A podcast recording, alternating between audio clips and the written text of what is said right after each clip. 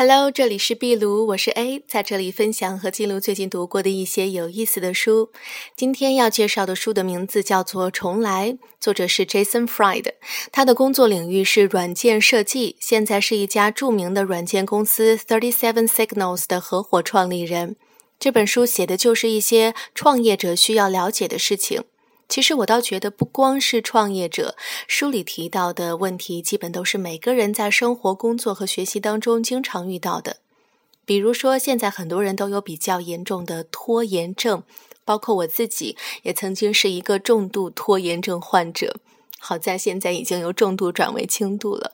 那在这本书里就提到的有一个观点啊，我认为对拖延症患者来说挺有用，就是每当自己想要拖延的时候，告诉自己。有的情况下，即使比完美，甚至比质量更加重要。没错，就是这样一句简单的话。因为很多拖延患者其实多多少少都有些完美主义，总觉得要搜集够了足够多的资源和信息，要筹备好了所有的条件以后，才愿意动手去做，才愿意去展示结果。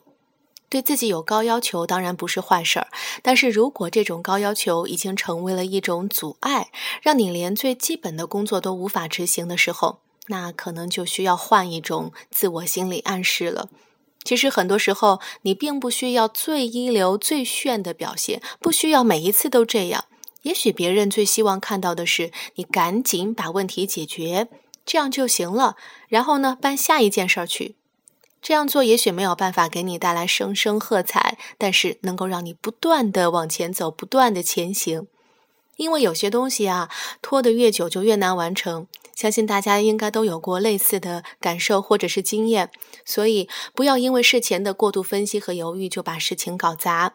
一旦推迟了决定以后，事情就会像山一般堆积起来，最后落到被遗忘、被你有意识的忽略，然后草草解决的下场。